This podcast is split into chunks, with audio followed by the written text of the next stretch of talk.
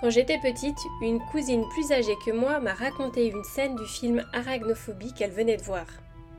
C'est de là qu'est née ma phobie d'être piquée par une araignée.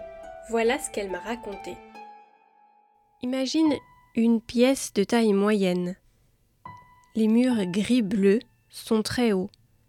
Située proche du plafond, une petite fenêtre à barreaux est entr'ouverte. La pièce est presque vide.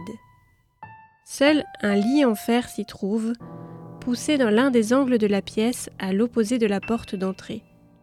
Le lit est blanc, comme les draps, un drap housse et un drap plat, mais pas de couverture.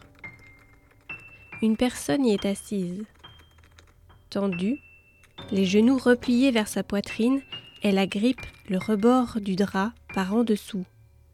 Elle l'a remonté jusqu'au-dessus de ses épaules l'a coincé derrière son dos, sous ses fesses et sous ses pieds du mieux qu'elle a pu. Elle espère qu'aucun trou n'est possible dans sa carapace de drap. Son cœur menace de sortir de sa poitrine. Elle essaie de se faire toute petite, la plus silencieuse possible.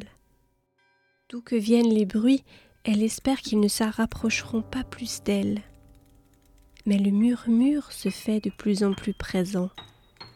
Elle entend des pattes dans le faux plafond et sur le mur extérieur.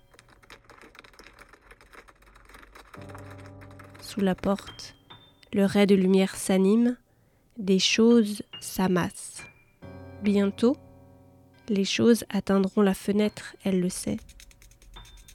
Ce n'est plus que l'histoire de quelques secondes.